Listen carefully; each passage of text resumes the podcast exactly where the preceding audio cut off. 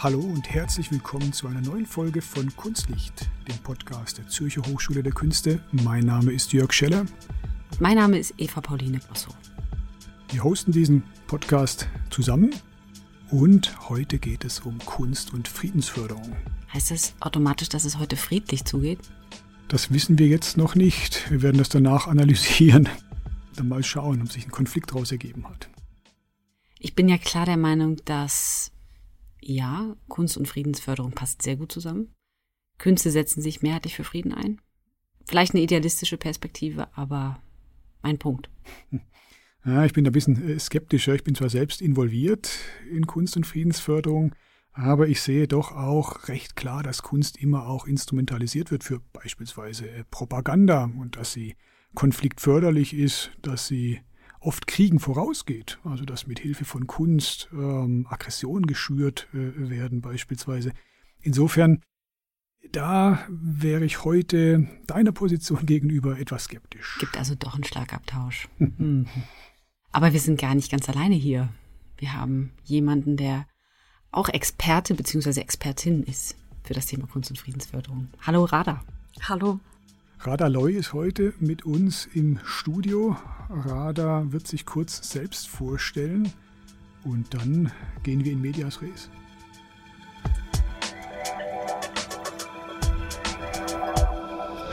Hallo, ich heiße Rada, ich forsche im Projekt Contemporary Art, Popular Culture and Peace Building in Eastern Europe. Und davor habe ich im Master Transdisziplinarität studiert und beim Shared Campus gearbeitet. Also du bist wissenschaftliche Mitarbeiterin hier an der Hochschule und das heißt, das Toni und die ZHDK kennst du sehr gut. Genau. Ja, dann würde ich das sagen, wir steigen direkt ein, oder? Mhm. Ähm, da, um den Ball hier aufzunehmen ähm, und ähm, anfangen zu können, darüber zu diskutieren, ob das überhaupt so ist, sollten wir vielleicht kurz darüber sprechen, was Frieden ist und was Frieden nicht ist. Mhm. Genau, Rada hat ja bereits ein Projekt äh, erwähnt, an dem wir gerade arbeiten. Äh, hier in diesem Forschungsprojekt geht es um Kunst- und Friedensförderung.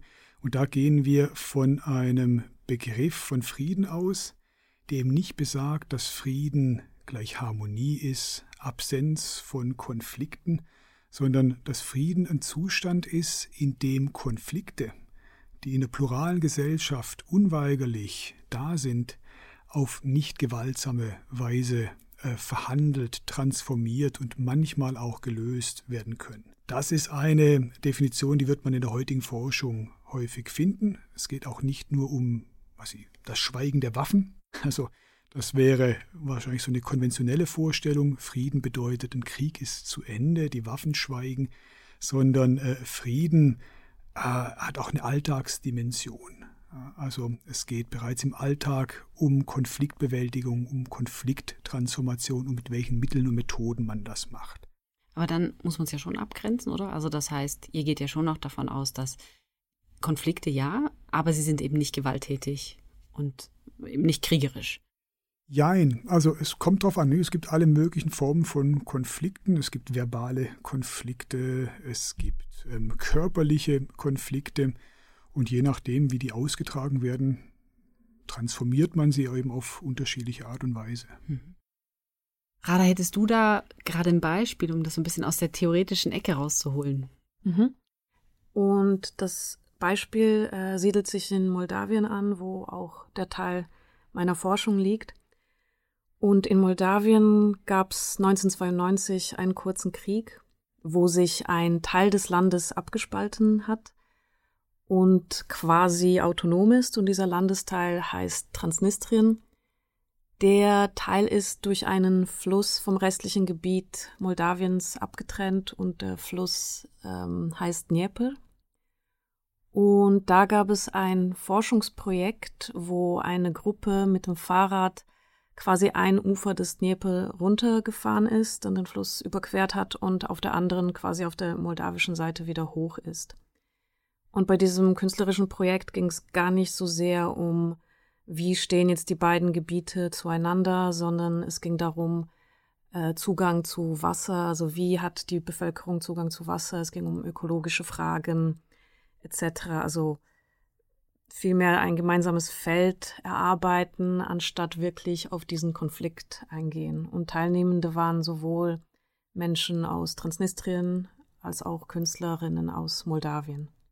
Ist jetzt eigentlich eben ein mega schönes Beispiel dafür, warum ich ja auch glaube, dass Kunst und Friedensförderung zusammenhängen, weil es eben diese hohe soziale Komponente gibt, oder? Also das ist so, das künstlerische Projekt, wie du es jetzt gerade beschrieben hast, wird zum Begegnungsort, zum Treffpunkt, zum Austausch und zum, hey, wir haben doch eigentlich ein gemeinsames, einen gemeinsamen Nenner, wir haben ein gemeinsames Anliegen und konzentrieren uns auf einen wesentlichen Aspekt. In dem Moment, bei dir ist es Wasser.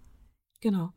Und ich glaube, was auch wesentlich ist, zum Beispiel in diesem Projekt wurde der Konflikt gar nicht so angesprochen. Also es war quasi implizit im Programm, aber es ging gar nicht explizit darum, äh, wir behandeln jetzt diesen Konflikt, obwohl wir jetzt eigentlich einen anderen Inhalt haben, nämlich Wasser, sondern eigentlich geht es vorrangig um Wasser, also um diesen Zugang zu Wasser. Und ähm, der künstlerische Inhalt ist halt auch sehr wichtig. Also nicht nur dass der Konflikt behandelt wird, sondern auch das Projekt an sich hat, also diese, dieser Zugang zu Wasser hat auch so seine totale Pertinenz und Wichtigkeit.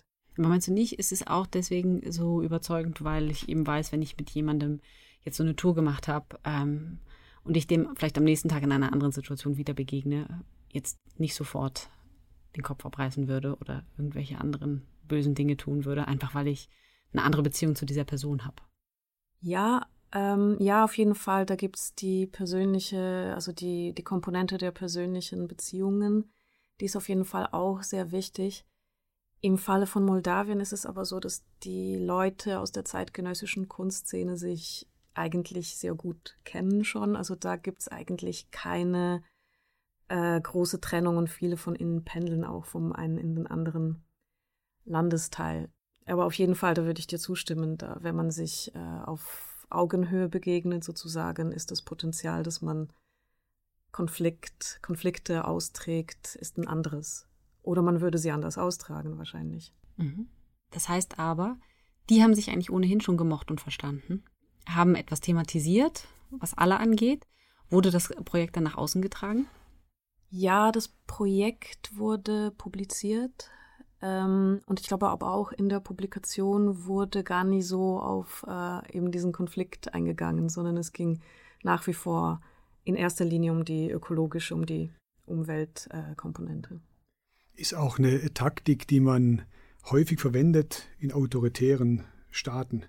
Man Konflikte überhaupt nicht offen ansprechen kann, weil sie eigentlich nicht existieren dürfen. Es ist ja vollendete Harmonie im Lande, alle sind geeint braucht man quasi ein drittes Feld oder ein Ausweichfeld, wo man Konflikte quasi indirekt äh, verhandeln kann.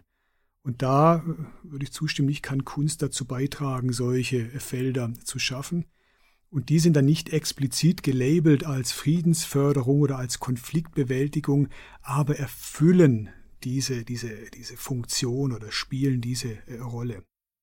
Also es ist fast schon subversiv, würdest du sagen? Ja, absolut. Also man mit Blick auf Moldau und Transnistrien ist es nicht ganz so krass. Also man kann da relativ viel machen. Moldau ist eine Demokratie ähm, mit ihren Flaws, wie, wie viele Demokratien die haben. Äh, Transnistrien äh, das sind immer noch russische Truppen, also ist Russland zugewandt, muss man aufpassen, was man sagt und was man macht. Aber es ist nicht so, dass man da jetzt gar nicht reinkommt oder nicht wieder rauskommt, wie es in Nordkorea ist. Also äh, da sind schon Räume für zum Beispiel diese, diese Fahrradtour-Aktion. Das ist möglich. Ja, und das ist sicher auch der Grund, warum eben zum Beispiel das DEZA, dem ich mich eben jetzt sehr verbunden fühle, weil sie das sagen, was ich eben auch glaube, dass sie explizit eben Kunstprojekte fördern, wirklich zur Friedensförderung, das zu einem ihrer Stränge gemacht haben, weil sie daran glauben, dass es ähm, Meinungsfreiheit stärkt, Zusammenhalt stärkt, äh, das Demokratieverständnis unterstützt und eben auch wirklich zu ähm, ja, zu einer, einem positiven Wandel von Konfliktherden beiträgt. Als Einstrang, auf jeden. Fall. Pro Helvetia hat auch verschiedene Initiativen gestartet. Ähm, also das heißt, das sind große Institutionen, die an die Kraft der Kunst glauben. Ja, man muss da natürlich ein bisschen aufpassen, ähm, gerade in internationalen Zusammenhängen, weil es kann schnell so aussehen, als ob der Westen gewissermaßen Rezepte für den Frieden hätte und die exportiert man dann in Weltgegenden, wo es äh, gerade nicht so gut zugeht. Und das kann durchaus als eine koloniale Geste äh, verstanden werden. Ähm, und man reduziert dann auch Kunst quasi auf eine Funktion eben.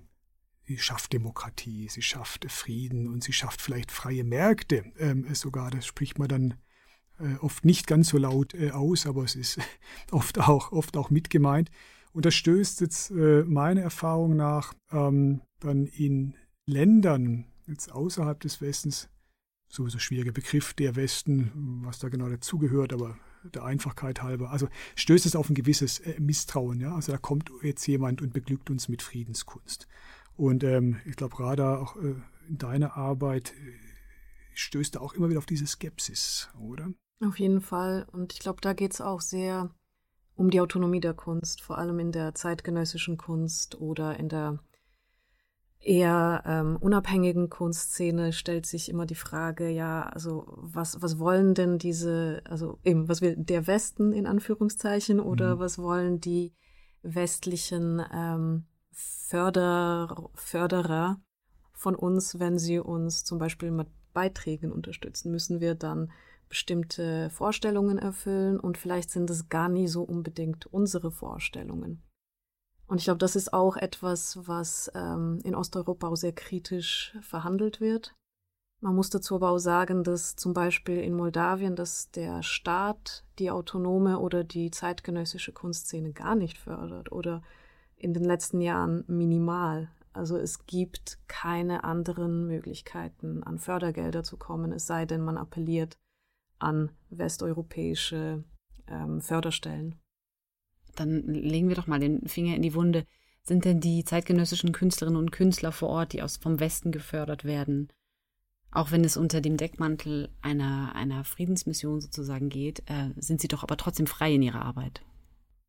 Ja, das, da müsste man sich fragen, was heißt frei? Auf eine Art ist man, glaube ich, als, Kunst, als kunstschaffende Person ist man nicht wirklich frei, also niemals, weil man braucht ja schon seine materiellen Bedingungen, dass man äh, sich auf seine Kunst fokussieren kann und man ist immer in irgendeinem Abhängigkeitsverhältnis. Ähm, und ich glaube, dann ist es in Osteuropa natürlich auch so. Ich glaube, die Frage ist, was kann man, also oder was können die Kunstschaffenden dort verhandeln, was vielleicht den westeuropäischen Geldgebern vielleicht nicht so lieb wäre. Und machen sie das überhaupt oder machen sie das nicht? Ich habe mal vor Jahren, erinnere ich mich gerade, einen Vortrag gehalten, der hieß A Form Follows Funding. Die Form oder folgt der Finanzierung. Und es ist natürlich schon so, dass ähm, diejenigen, die Zahlen, die ermöglichen, die Projekte ermöglichen, schon konditionieren, was da äh, gesagt werden kann und was vielleicht eher nicht gesagt werden sollte. Ist aber kein Spezifikum. Jetzt nicht äh, in, in, Moldau oder anderswo, das ist bei uns genau das, genau das Gleiche. Also man bewirbt sich natürlich auch gar nicht um Fördergelder, wenn man nicht irgendwie in ein bestimmtes Schema passt. Das ist eigentlich klar. Ganz interessant finde ich, dass ähm, so etwas wiederum ausgenutzt werden kann, um, eben, um Konflikte zu schüren. Also das begegnet mir in Osteuropa häufiger, dass es heißt, ja, schau mal, das sind so vom Westen geförderte Künstler. Das heißt, man spielt die gegen die vermeintlich authentischen Künstler im Lande aus. Ja? Also die also aus Also man schafft quasi nochmal neue Fronten. Genau, man erzeugt eine neue Front. Da gibt es sozusagen wie so Agenten des Westens, die da implementiert äh, wurden. Und die kontrastiert man mit den ja, vermeintlich, angeblich, mutmaßlich echten, beispielsweise, ähm, ich weiß nicht was, polnischen Künstlern. Ja, also da haben wir, glaube ich, einen ganz zentralen Mechanismus, äh, was Konflikte und was in der Extremform Krieg bedeutet. Es werden zwei Gruppen konstruiert und die eine wird gegen die andere ausgespielt. Und diese Gruppen werden mit möglichst starken Worten und starken Begriffen umrissen. Also ihnen wird eine starke Identität gegeben. Aber als jetzt jemand, der nicht so tief drinsteckt wie ihr beide, oder? Also mhm. ihr seid, also wir sprechen ja nachher auch noch über euer Forschungsprojekt ähm, würde ich jetzt dem nicht widersprechen, dass es das nicht gibt, aber meine Wahrnehmung ist, dass es in der Mehrheit trotzdem einen positiven Effekt gibt. Und das mag im Einzelfall oder das mag jetzt in bestimmten Orten und Regionen so sein, aber wenn ich mir auch so große symbolträchtige Aktionen anschaue, die ähm, wie jetzt zum Beispiel ähm, das Orchester von Daniel Barenboim, argentinisch-israelischer Dirigent, international bekannt, der ein, 1999 äh, ein Orchester gegründet hat was sich zusammensetzt aus israelischen und palästinensischen Musikerinnen und Musikern, mit dem Ziel aufzuzeigen, dass trotz dieses wirklich hochkomplexen und hochintensiven Nahostkonflikts, dass es möglich ist, eine Gruppe von Menschen zusammenzubringen, die das wollen und die die gleiche Begeisterung teilen, nämlich die für die Musik, ähm, zusammenarbeiten können, oder? Und das ist ähm, das ist ein, ein starkes Symbol, mit dem er ja auch gearbeitet hat und tut immer noch. Also das, äh, das Orchester gibt es nach wie vor. Und das sind natürlich, eben das, das sind, finde, finde ich jetzt einfach sehr, sehr starke Elemente, die mhm. eben vor allen Dingen, wo es um den Menschen geht. Ja, also ich würde dem durchaus äh, zustimmen, aber es ist eben eine ganz bestimmte Art und Weise, mit Kunst umzugehen. Also es liegt nicht in der Kunst selbst. Die Kunst kann alles möglich sein, wie das sprichwörtliche Buttermesser, nicht, mit dem man eben Butter aufs Brot streichen kann oder eben jemanden verletzen. Ähm, was das Beispiel, das du gebracht hast, äh, glaube ich, ganz gut zeigt, ist, dass in einem festgefahrenen Konflikt, also wenn die Fronten wirklich verhärtet sind, ein dritter Raum geöffnet werden muss. Also man muss sich jenseits der Konfliktursache, jenseits ähm, dieser Antagonismen auf äh, quasi eine, ja, auf eine alternative, äh, auf ein alternatives Feld begeben, um dort irgendwie zu erfahren, dass ja trotz aller unserer Differenzen, ideologische und geschichtliche Unterschiede können wir einander wie als Menschen begegnen. Und da kann Kunst einen Raum dafür bieten, ähnlich wie vielleicht der Sport es kann. Und ich glaube auch, und das wäre jetzt, würde mich auch interessieren, ob das bei euch, ob ihr das in eurem Projekt so wahrgenommen habt oder die Projekte, die ihr untersucht habt. Aber es, geht, es ist ja nicht nur dieser dritte Raum, ein mega schönes Bild, für, wo, wo, wo man dann eben auch anders agieren kann.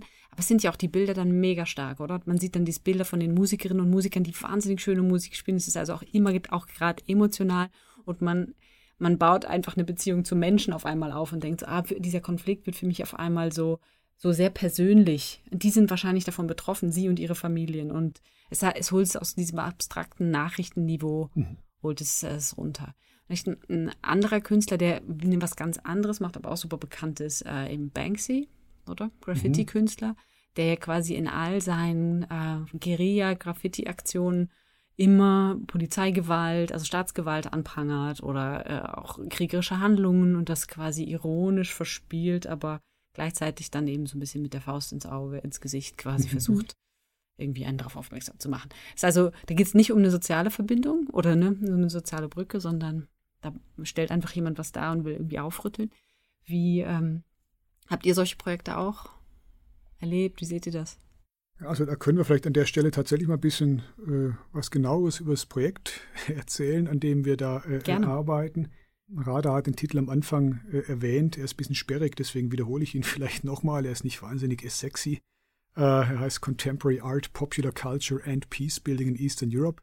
Ist ein vom Schweizerischen Nationalfonds äh, finanziertes Projekt, äh, in dem ähm, wir, das heißt Radar, eine weitere Mitarbeiterin und ich, uns ähm, mit der Frage beschäftigen, wie Kunst- und Kulturschaffende in drei europäischen Ländern auf die Konflikte ihrer Zeit reagieren und wie sie versuchen, die zu transformieren, eben mit künstlerischen, kulturellen Mitteln.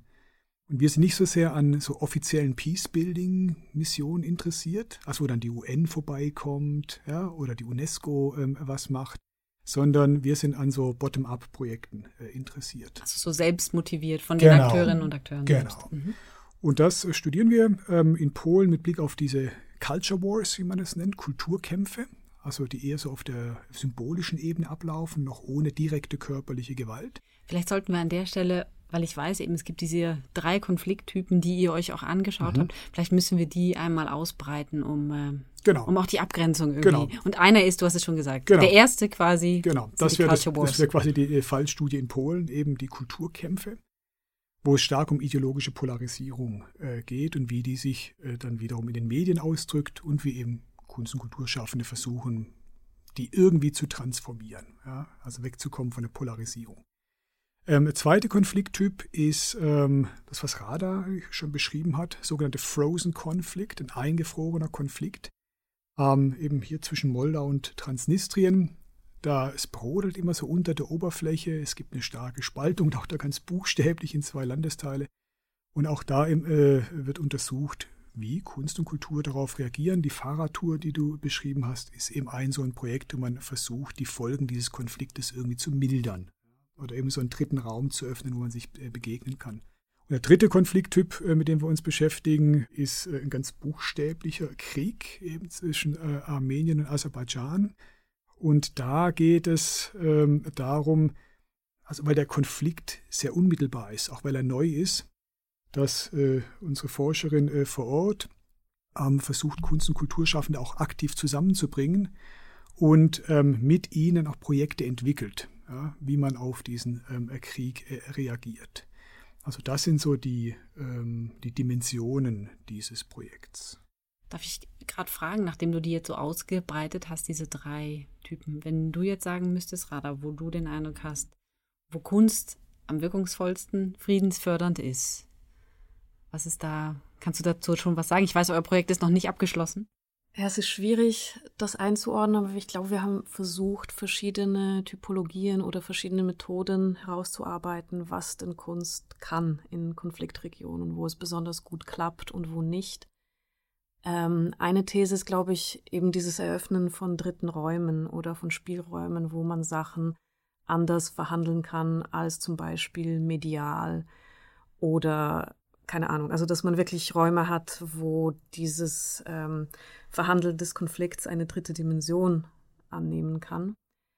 Eine andere Komponente wäre zum Beispiel das Aufzeigen von Konflikten überhaupt. Also Sachen, die der Gesellschaft vielleicht gar nicht so bewusst sind, dass es da einen Konflikt gibt ähm, oder wo Minderheiten betroffen sind, dass man das ein bisschen mehr ans Licht bringt.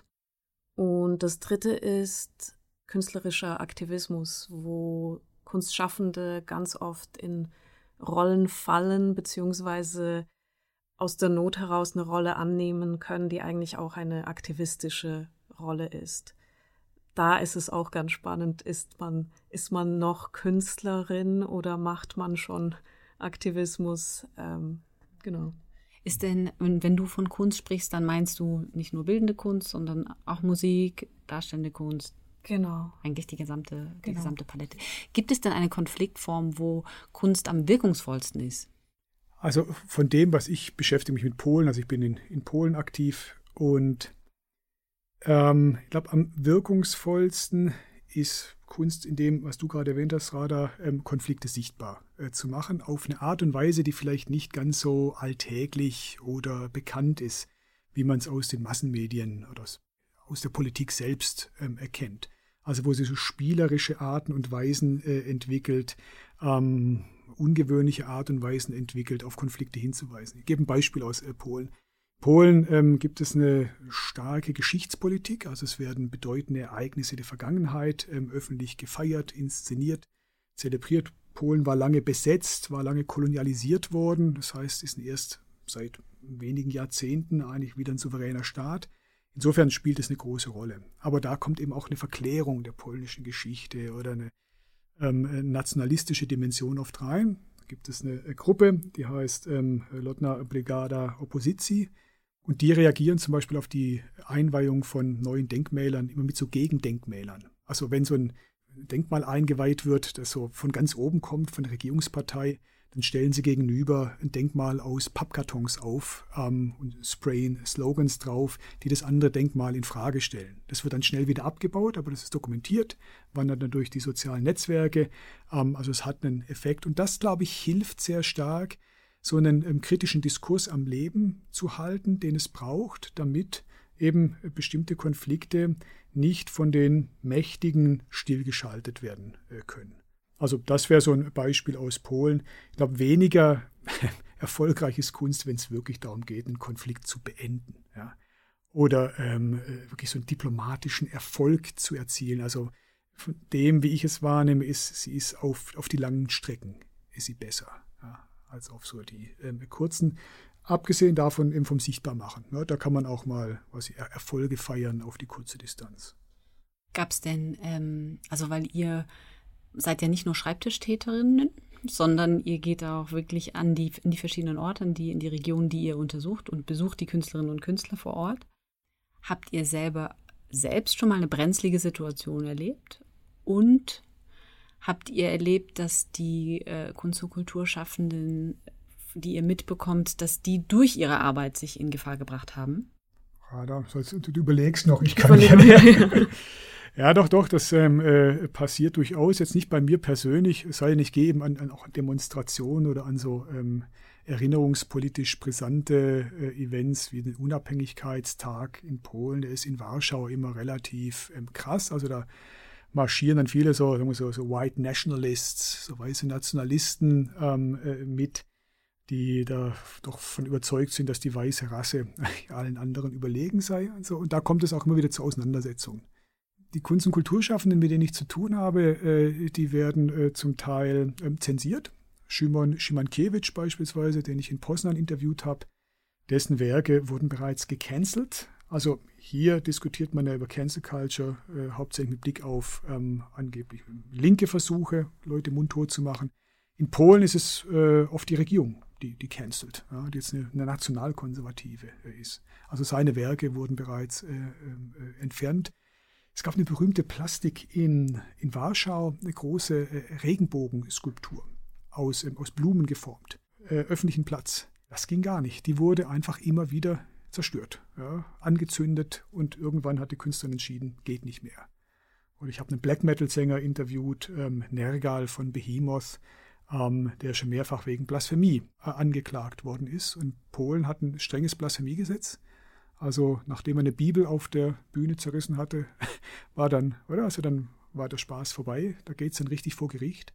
Und das kann die Kunst- und Kulturschaffenden wirklich jahrelang beschäftigen und auch in ihrer Arbeit äh, beeinträchtigen und finanziell an die Grenzen bringen. Das ist natürlich so, du hast das Thema vorhin aufgebracht mit der Kunstfreiheit, oder? Können wir, können wir nochmal eine komplett eigene Folge dazu machen, ein vielschichtiges Thema, aber das hängt natürlich auch damit zusammen, oder? Also Klar. Ja. Nur wenn ich wirklich künstlerisch frei bin, kann ich ja auch irgendwie Themen ansprechen, die eben für, für die Konfliktregion Region relevant sind. Ähm, deswegen ist das eigentlich eng aneinander gekoppelt. Mhm. Was hat dich denn am, am stärksten beeindruckt, Rada? Ähm, also da gibt es auch verschiedene Beispiele. Ich glaube, vor allem in Transnistrien ist freie Meinungsäußerung geht nur so weit, wie der Staat oder die Regierung das äh, gutheißt. Und das betrifft zum Beispiel auch die LGBTQ-Community, die es im Lande offiziell gar nicht gibt. Deswegen werden auch Ausstellungen, die LGBTQ-Themen behandeln, ähm, da wird den Künstlerinnen nahegelegt, das doch lieber woanders zu machen. Und da gibt es auch Personen, die das Land deswegen mehr oder weniger verlassen mussten und ihre künstlerischen Projekte dort gar nicht so thematisieren können oder überhaupt ausstellen können, so wie es sie es gerne hätten. Ich glaube, im restlichen Teil Moldawiens ist es so, dass die zeitgenössische Kunstszene eher so ein bisschen eher ignoriert wird. Also dass auch Sachen, die sehr wichtig sind, gar nicht so in den öffentlichen Raum oder gar nicht so für diesen Dissens, wie das vielleicht in Polen der Fall mhm, ist, ja. dass es gar nicht so diese Plattform gibt, wo das überhaupt verhandelt wird und dass Künstlerinnen sich das wünschen, das möge doch mal so sein, dass ähm, etwa so kontrovers behandelt mhm. ja, würde. Das ist ja das Interessante. Man hat ja manchmal die Vorstellung, dass so eine friedliche Gesellschaft sich dadurch auszeichnet, dass es eben was, keine Konflikte gibt oder dass nicht die ganze Zeit gestritten wird. Aber eigentlich ist es ja so, dass je friedlicher eine Gesellschaft äh, ist, also de facto, dass desto mehr ständig Konflikte in der Öffentlichkeit verhandelt werden. Also das ist eigentlich äh, Demokratie. Also alles, was sonst durch eine Autorität unten gehalten wird, wie das vielleicht in Jugoslawien unter Tito war, nicht? wurden die Konflikte stillgeschaltet, Kaum war dann der, die Autorität weg, sind alle über, äh, übereinander hergefallen, haben sich umgebracht. Das heißt, in einer, in einer freien, demokratischen, pluralen Gesellschaft bedeutet Frieden, dass eigentlich ständig gestritten wird. Und das bringt dann wiederum den autoritären Charakter dazu, zu sagen, wir müssen das stoppen, Demokratie ist Chaos, ja, diese Pluralität führt nur dazu, dass alle sich die ganze Zeit in die Haare bekommen. Wir wollen jetzt hier wieder Harmonie herstellen. Und äh, insofern ist wirklich öffentlicher Streit ein Indikator für Frieden in der Gesellschaft. Wenn das möglich ist, dann mag vielleicht vieles im Argen liegen, aber es handelt sich um eine relativ friedliche äh, Gesellschaft, sehr wahrscheinlich. Wenn wir jetzt nochmal zurückkommen auch zum Thema Frieden und Kunst und Friedensförderung, dann ähm, fällt natürlich schon auf, wenn ich mir jetzt unsere Hochschule hier angucke und die Studierenden, die an der Zürcher Hochschule der Künste studieren, die nehmen wir ja schon ein bisschen an die Hand, was das Thema anbelangt. Und zwar, es gibt hier Zentrum für Kunst- und Friedensförderung, das kennt ihr gut. Es gibt, ähm, es gibt verschiedene Initiativen. Es gibt den International Day von unserem International Office, wo es dieses Jahr auch darum ging, Friedensförderung ähm, oder wie, ähm, wie Kunst den Frieden fördern kann. Das heißt, unsere Studierenden, die ja auch irgendwie einen Wunsch haben, äh, ich nehme das jetzt einfach mal an, weil, weil es engagierte und ambitionierte Studierende sind, irgendwie etwas in der Welt zu verändern ähm, und wir sie an, empowern wollen, auch für dieses Thema irgendwie zu sensibilisieren oder in die Lage zu versetzen, da muss ich schon sagen, da fühle ich mich bestärkt darin. Das ist was, das ist eine extrem wichtige und gute Aufgabe für Künstlerinnen und Künstler sein kann, sich diesem ähm, gesellschaftlichen Thema zu widmen. Äh, und dass das auch gelingen mhm. muss ja. irgendwie. Ich sehe das durchaus auch so, Eva, aber ich glaube, da liegen wir heute tatsächlich ein bisschen auseinander, weil ich sehe mich in meiner Rolle als Dozent gar nicht so sehr darin, was Studenten an die Hand zu nehmen oder in eine gewisse Richtung schon so sanft ähm, zu lenken, hin zum Guten, ähm, oder hin zu einer Mission, sondern ich bin eigentlich eher jemand, der, der schaut, was treibt sie um, was beschäftigt sie, wie kann ich darauf reagieren, wie kann ich das kontextualisieren, wie kann ich sie auch darin äh, unterstützen. Und ich habe so eine persönliche Skepsis gegenüber auch ähm, Institutionen, die zu stark versuchen, bestimmte Schwerpunkte runterzubrechen bis auf die, bis auf die Individuen. Ähm, und das mag auch durchaus mit meiner äh, Osteuropa-Erfahrung äh, zu tun haben. Ich dort einfach schon sehr lange äh, unterwegs bin, da auch unterrichte und äh, jetzt eben auch äh, dort forsche. Dass wir so aus der äh, Geschichte erkennen, ich habe vorhin was den rechten Autoritarismus angesprochen, oder? Es gab auch einen linken Autoritarismus, wo man auch sehr stark ähm, versucht hat, eben bestimmte Themen zu setzen und die Leute quasi zum Guten ähm, zu bewegen.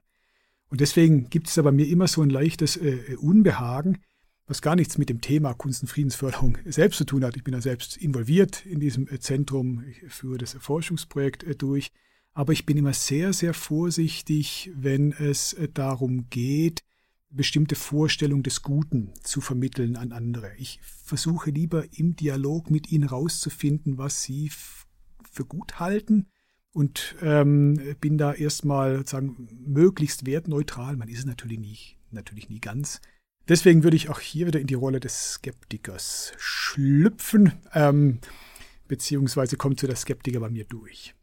Ja, aber da, äh, lieber Jörg, unterstellst du jetzt quasi der Hochschule, ich sag's jetzt einfach mal, also einen pädagogisch-manipulativen Ansatz und da würde ich dir klar widersprechen, weil ich einfach nur glaube, dass es wie eine Reaktion darauf ist, was ohnehin draußen passiert und was unsere Studierenden beschäftigt.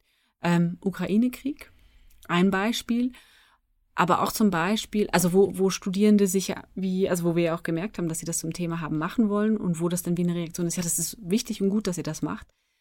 Andererseits eben Beispiel äh, ein Masterstudierender, der äh, aus Syrien geflüchtet ist, dieses Jahr im Master Design abgeschlossen hat und seine Abschlussarbeit war eine Dialog Tent, ein quasi mobiler Pavillon, der wirklich unter diesem, unter diesem Schirm oder dieser, dieser ähm, Prämisse stand, zu sagen, es sollte doch einen dritten, eben einen dritten Ort geben, an dem man sich darauf besinnen kann, was Konflikte eigentlich bedeuten, vielleicht auch mit einer Konfliktpartei zusammentreffen, um die zu begegnen. Und ähm, es gibt auch ein schönes Bild, das wir bei uns auf der Webseite haben, wo er quasi diesen Pavillon, dieses Zelt äh, vor die United Nations aufgestellt hat.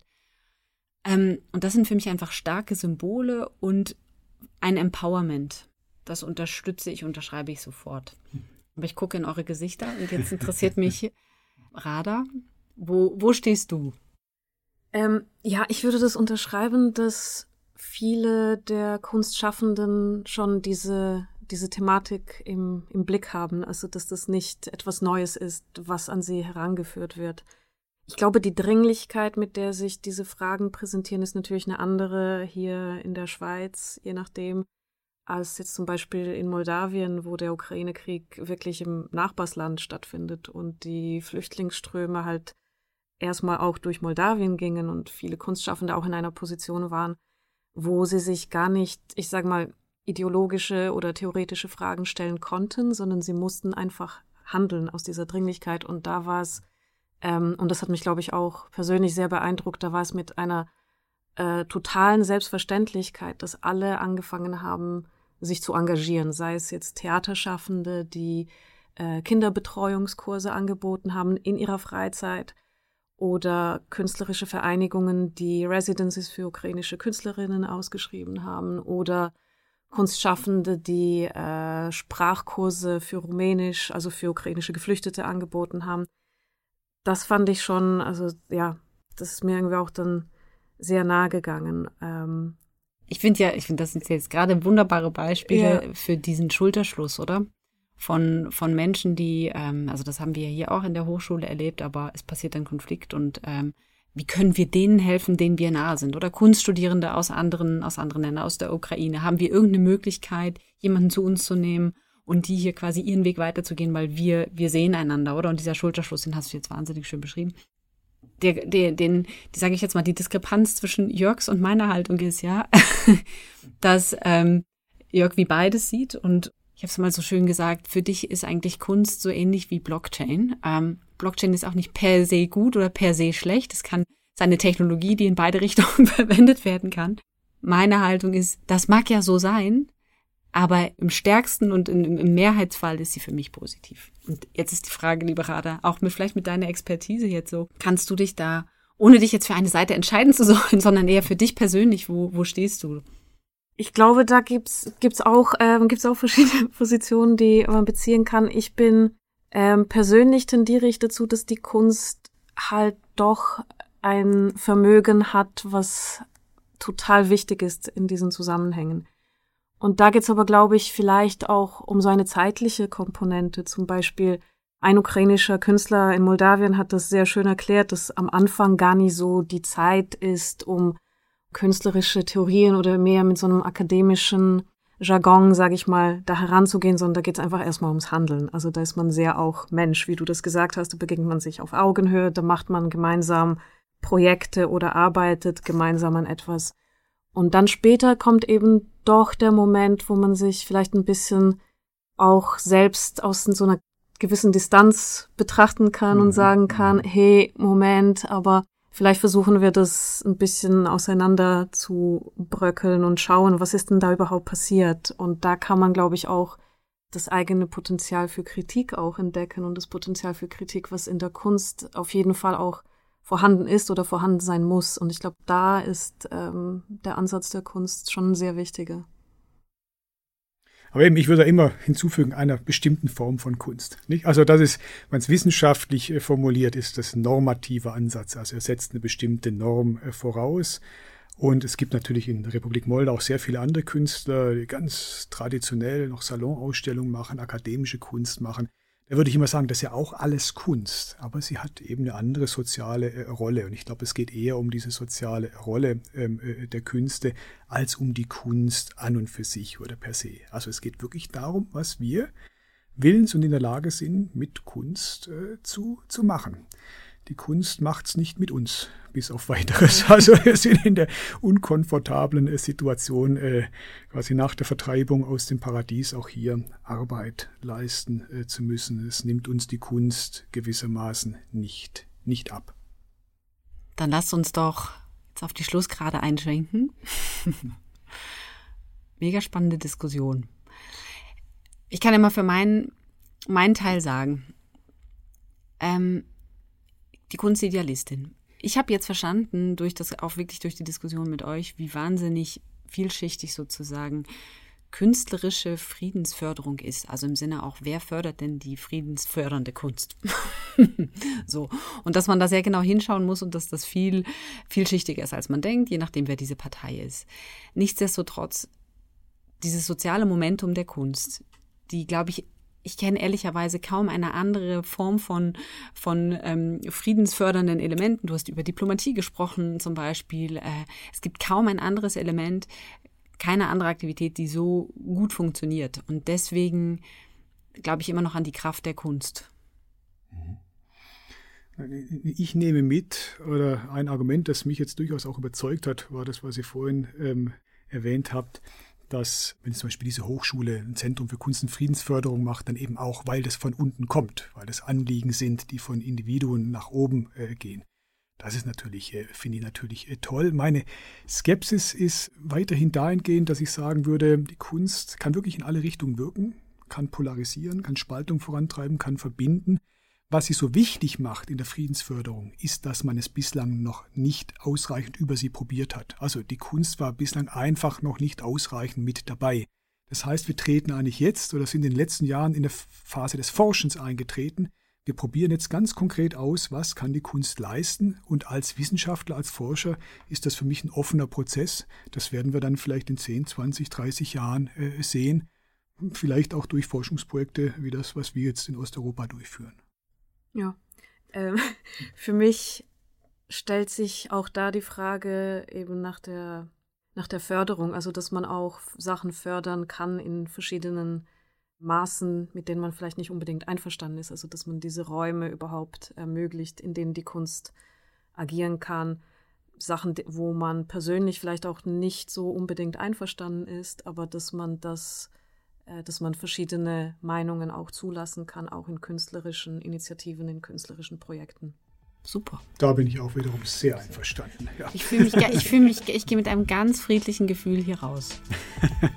Wunderbar, dann ähm, sehen wir uns wieder im neuen Jahr. Wir danken Rada Loy sehr für den Besuch. Schön, dass du da warst. Ja, vielen Dank für die Inputs. Und Eva, bis 2024. Bis zum nächsten Mal. Tschüss. Tschüss. Ciao. Thank you.